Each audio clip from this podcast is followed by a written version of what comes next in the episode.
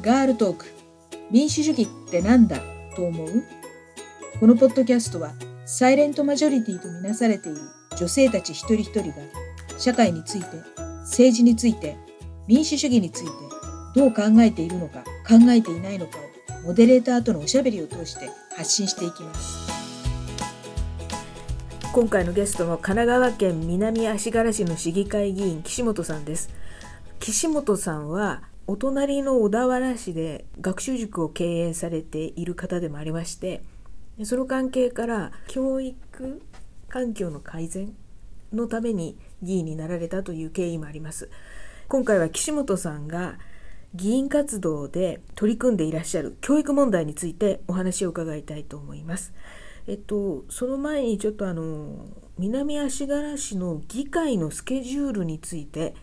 あのお聞きしたいんですけれどもはい、年間何回の,、はいあの議会があるんですかはい、年間4回の定例会、あ定例会はいははい、い、あと1回臨時会が、はいはい、あります。だ何月何月何月あえー、2、3月に第1回はい定例会、はいで5月に臨時会、はいここで議長とか副議長とか、はい委員長だとかを決めるところですね。はいで6月に第2回の定例会、はいで9月に第3回定例会、はいで12月に第4回定例会があります。はい、岸本さんは2019年4月の統一地方選で初当選されてはい初めての定例会は6月になりますねそうですね6月は同じタイミングで行われた統一地方選の市長選 はいで、えー市長はいが再選されたあので、はいその所信表明に対すはるい会派ごとのはい代表質問という形ではい質問が行われました。えー、とちなみに岸本さんの会派ははい、愛嬌クラブと言いましてはい私たち愛嬌クラブもその市長にの所信表明に対する、まあ、それぞれはい問題意識を持っていることについて質問を行ったんですけども、はいはいでそうすると一般質問がはい9月と12月、そうでにすなりねますね今年度はそういう形になります。で9月の定例会の一般質問でははい、何をテーマに質問されましたか私一つはやはり教育について触れようと思ったので、インクルーシブ教育はいについはてい質問をしました。インクルーシブ教育っていうのは一体どんなことなんでしょうかそうですよね、はいご存じない方が多いと思うんですけれども、簡単に申し上げれば普通教室の中に、はい少し支援が必要な障害を持っている子どもたちも混ざってはい同じ授業を一緒に受けるというそれがインクルーシブ教育になります。障害っていうのは、えー例えば身体障害はいとか、身体障害ももちろん入ると思うんですけども、はいうちの市では基本的に発達障害の方が混ざってっていうことですね。発達障害っていうのまあ知知能がちょっと遅れて育っていたり、は、はいまあ、あとはやはりその読み書きがなんか苦手だったり、はい、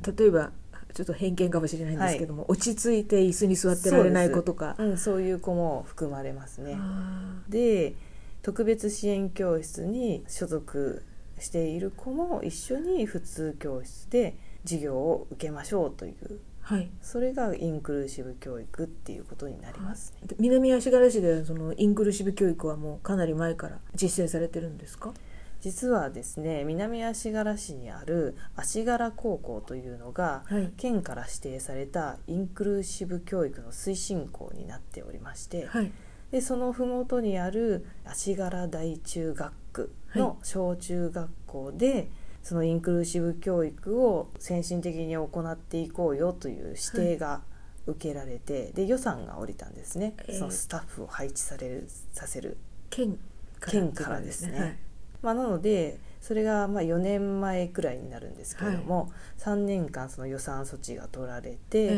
えで少し多く配属されてでその高校にまあつなげるという形で行われていたんですけども、はい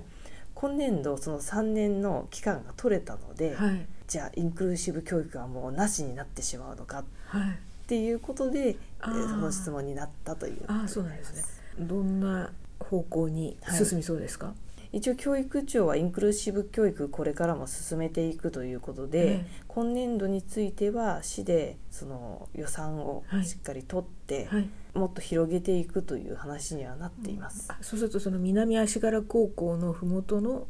はえーい、小中学校だけではなくて、はい、市その市全全体体にそのインクルーシブの考え方そのを広げていこうという、まあ、動きではあるんですけれども何せあの県からの予算措置がなくなってしまってはいでなおかつ市も今財政難なので、ええどこまで続けてくれるかっていうのをしっかりチェックしていかなければいけないかなという状況です。えー、とインクルーシブ教育のためのスタッフを配置するっていうことなんですけど、はいどういったスタッフなの教員を増やすってことなんですかそれとも教員以外のソーシャルワーカー的な人たちを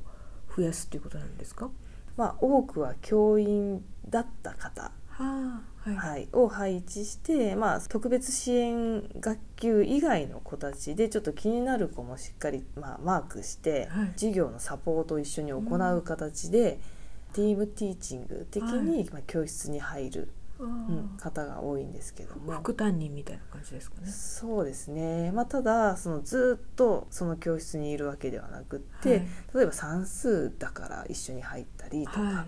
国語だからとか、はいそういう形でべったりくっついてるわけでもないい、ですよあーねなるほどそんなに人数もいないのでティームティーチングっていうのを初めて聞きましたけれどもあ本当ですかはい普通は1学級に先生1人で授業をしていると思うんですけども、その副担任と同じようなニュアンスですかね、そこの教室にもう1人先生が入って、はいでバックサポートしているあー分からなさそうな子がいたらこう大丈夫とかこれどこが分かんないのか教えてあげるっていうそういう役目の先生が、はい、一緒に入るっていうことですね。今一学級何人なんですか今30人35人あー多いところはいますね。そうなんですね、はいまだまだ多いですねそうですねなのでクラス数は少ないんですけどもあーそうかなん子供が少ないからそうですぎゅうぎゅう詰めになってますはあ一クラスに。えー、とそれが6月の定例会の時の質問で、はいで12月は、はい、12月の、まあ、教育分野では全国学力学習状況調査はいの結果があの11月の南足柄市の広報にはい載ったので、はいその結果の分析の仕方の甘さについてはいちょっと指摘をさせていただきました。分析が甘いっていうのはどういったことですかねはい、やはりあの全国学力学習状況調査ご存知の方多いと思うんですけども、はい小学校6年生とあと中学校3年生、はい全国のその児童生徒が行うテスト、はいでその結果が、まあ、県だとか市町村単位で全国と比較して高いのか低いのかってどのくらい差があるのかっていう、ちょっと数字的なところなので学力全部を包括してるわけではないんですけども、ええまあ、それで最低限のところは比べるっていうことなんですが。はい全国平均っていうことですそようねですね全国の平均が、まあ、出てくるので、はいうん、それとこうプラスマイナス何ポイントだっていうところで大体表になっはて結果が示されるんですけども、えまあ軒並み全国平均より低いんですね、はいまあ、ただ中学生の英語は良かったのかなと思うんですけど、まあその低い、まあ、原因だとかじゃあこの今年中3で受けた子が小6の時と比べてどのくらい成長してるのか、はいもしくはダメになっちゃってるのかっはていうところの分析ができてなかったり、いうんあとは全国平均から低いのに文科省で認められている全国平均プラスマイナス5ポイントはい以内だったらまあ大丈夫だよというはい今年は10ポイントと言われたんですけれども、まあ、その範囲内だったらいっかっていう感じになってしまっているので、えもう少しちゃんと見ていこうよとはいいうことで質問しましたああそうなんですねこの分析ってどこでやってるんですか教育委員会はいとか、まあ、その教育委員会がまああの所所管してるんですかねその研究所みたいなのがそれぞれの市町村にあると思うんですけども、ええ教育のそこが分析して発表してますね。あの岸本さんとしては、はいまあ、公教育はいの目指すところはどういった点をはい目指すべきだっていうふうにお考えなんですかはい、やはり公教育みんなその最低限のその基礎学力はいっていうのをこうしっかりつけてあげるっていうことがその役目かなと思ってます。今あの学力の経済学っていう本にも書かれている通り、はいお金があれば例えば塾に行かせて、うんで学校で補えなかったところとか学校で勉強できないそれ以上のことを勉強するということで、うんだいぶ経済格差がはい教育格差とつながってしまっているので、ええそこをやっぱりこう平均的にするためには公教育がしっかりはいしないといけないんじゃないかと思っています。ね、ご自身ははい塾を経営していらっしゃいますけれども、はいあの塾にいらっしゃる生徒さんを見ていてはい、どのようにお感じですか、やはり基礎学力の低下というのが、えまあ、とりわけ国語力ですかねあー最近すごく感じるようになってきて、ええーなので、まあ、そこまずもちろん言語なので家庭もしっかりしなければいけないんですけれども公教育、まあ、公立の学校が補っていってあげなければいけない時代なのかなと、うんはい、思います。国語力っていうのは読解力ってことですか、それとも字をうん知ってるとかっていうことですかどういうこと読解力ですね読解力ですか、はいあ、ーその教科書を読んで客観的に正しく理解する力だとかっていうのもはい下がり始めているので、えはい、なので、まあ、勉強しろで教科書を与えられても結局読めないからえはいわからないあー国語ができないから算数も理科も社会もわからないっあていうことになりがちなのでーはいそこの部分をちょっと学校でしっかり強化をしてあげてで塾塾の役割っていうのは何だと思っても思いますか塾の役割、はい本当はあの塾なんかなくなっちゃえばいいと思ってるんで、はい 経営しているんですけども、はいうん、なのでやっぱり塾はお金を出してきていただいているので、ええまあ、その方のニーズに応えるっていうんう本当にもう私企業だからそういうところに尽きると思います。うんでも基礎は全部公教育でうんやってやってあげるべできその本人にとって足りない部分を足りないなという部分をはい、塾で補うというようなはい形にするのが、そうですねがさらにその上をうん目指す時に必要っていうことですね、はいでも現在の状況だともう塾に来る時点で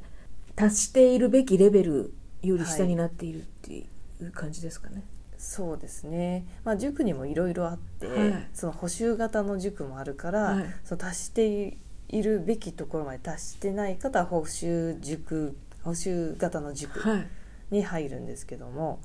だからその割合も多分今多くなってきていてえでお金がなければ塾に入れないので、えだからそのままこう基礎学力が育たないまま放置されて大人になっていく子もあ必ずしも少なくないですよね。あうんそこはやっぱり教育えー公教育はい、がしっかりその底上げをしてあげなければいけないんじゃないかと思ってます。そのために議員になられて活動してるっていうことですね。そうですねあとやっぱり教育って人を呼び込む力もあると思うんです、はいここの教育がすごいからはい、だからこの町に住まわせたいああ、それはありますね。はい、はい、なので絶対地域の振興にもかかってると思うのでえ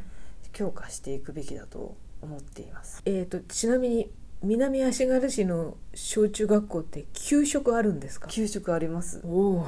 しかもあの自校式の給食なので、ええ自分のところのあのはい学校にはい給食室があって、えでまあ給食の業者は今委託が多くなってきてるんですけども、自分のまあ学校内で作られた温かい給食をはい食べられるようになってえまもうす。すごいですね。それで、あのー基礎学力の充実がって言ったら、もう南足柄市子育て世代はすごい魅力的なそうです街になりねますね。はい、あとまあ自然も豊かなので、えまあ、もちろん学力も大切ですけども、ええそういったところでちゃんと授業のネタもあると、えはい、はい、いうことなのでもうどんどん盛り上げていけば、まあ、今子供が少なくなっていますけれども、はい移住してこられる方は増えるはずなんですけどねそうすると財政面もはい助かります。はい。わかりました。教育についてたくさんお話伺ったんですけれども、えっ、とその他にも何か議員として取り組んでらっしゃることとかありますかそうですねあの女性のやはり政治参加だとか、はい活躍っていうところからまあ派生というかして今あの男女とかではなくって、ええあの性的少数者、い LGBT のはい権利というのが、もう全国的にメディアでも叫ばれていると思うんですけども、そういった LGBT と性的少数者の方も暮らしやすくするために、はいまあ、市の制度だとかはいあと価値観っていうんですかね、はいえー市役所の職員の価値観だとかはいっていうのも、えーしっかり変えていく必要があるんじゃないかと思って6月にその LGBT と性的少数者にそのパートナーとしての権利をはい与えていこうっていうはいパートナーシップ制度はいが最近あの多くの自治体で認められ始めてきているので、はいはいはいそれを我が市にもと思いはい質問をしました。その件については南足柄市の方向はどどどのように向きそうでしょうかはい、まず LGBT についての知識がはい醸成されていない、はいそしてそういった方々のサポートにどこの課が動くのかというのもうん決まっていない状態で、はい結局あの福祉の方がうん対応してくださったんですけれども、はいまずそういうところからはい始めなければいけないということが分かったので、はい職員の研修を増やしてもらって。はいでそうですね多市町村のパートナーシップ制度について勉強してもらってはいっていう本当にもうゼロのところからスタートになりましたああそうなんですね、はいでもまあ南足柄市はパートナーシップ制度同性婚のパートナーシップ制度について前向きにあの走り出してるっていうことですかね走り出しているとまずスタートラインについてくれたかなとは思っていますわかりました、はい、あとはちゃんと走ってくれるかどうか背中をこうグイグイ押していきたいと思いますわかりましたかなり議員の活動っていうのはあの大きいですねその社会変革にあり方を変えていく原動力になりますね、議員の考え方とか行動がねはいちょっとそれを質問するためにその各部署に聞きに行ったりすることでもう先にあの動いてくれることもあるので、ええ議会で質問にしなくても。あなのでそういうところでこうどんどん問題点っていうのをこう我々から投げかけるあはいのは重要かなと思っています。今日は貴重なお話いろいろ伺いましたありがとうございまあしりたがとうございました。これからもあの議員の活動南足柄市を住みよいまちづくりにはい、頑張ってください、はい、ねぜひ注目していただきたいと思います。ありがとうございました、はい、ありがとうございました。